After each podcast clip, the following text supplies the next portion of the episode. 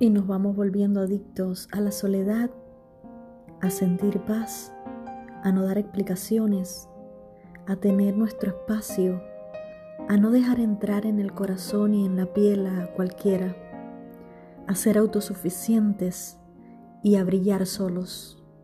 Y no es miedo. Esto se llama amor propio y está muy bien.